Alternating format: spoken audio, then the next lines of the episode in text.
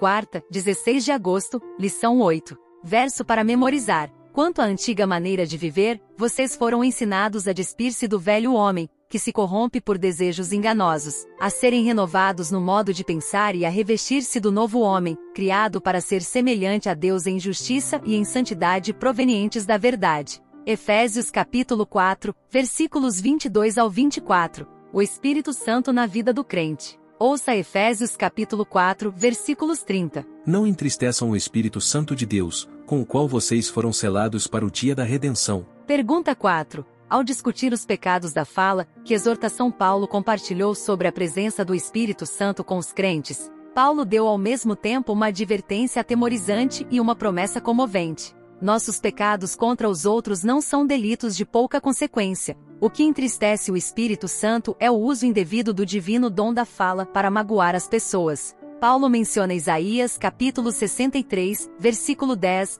o que enfatiza o grave aviso, abre aspas, mas eles, os israelitas, foram rebeldes e contristaram o seu Espírito Santo. Por isso, ele se tornou inimigo deles e ele mesmo lutou contra eles. Fecha aspas. Com uma promessa reconfortante, Paulo afirmou que o Espírito sela os crentes desde o dia em que aceitam Cristo até o dia da redenção. A relação do Espírito com o crente não é frágil, mas durável. Quando os crentes desconsideram a presença do Espírito neles e transformam o dom da fala em arma, não é dito que o Espírito deixa os crentes, mas que ele se entristece. Sua intenção é permanecer com eles, identificando-os como propriedade de Deus e protegendo-os até o retorno de Cristo. Paulo enfatizou a divindade do Espírito Santo de Deus e sua personalidade, retratando-o como entristecido, conforme está escrito em Romanos capítulo 8, versículo 16, 26 e 27, 1 Coríntios capítulo 2, versículo 10, 11 e 13, Gálatas capítulo 5, versículos 17 e 18.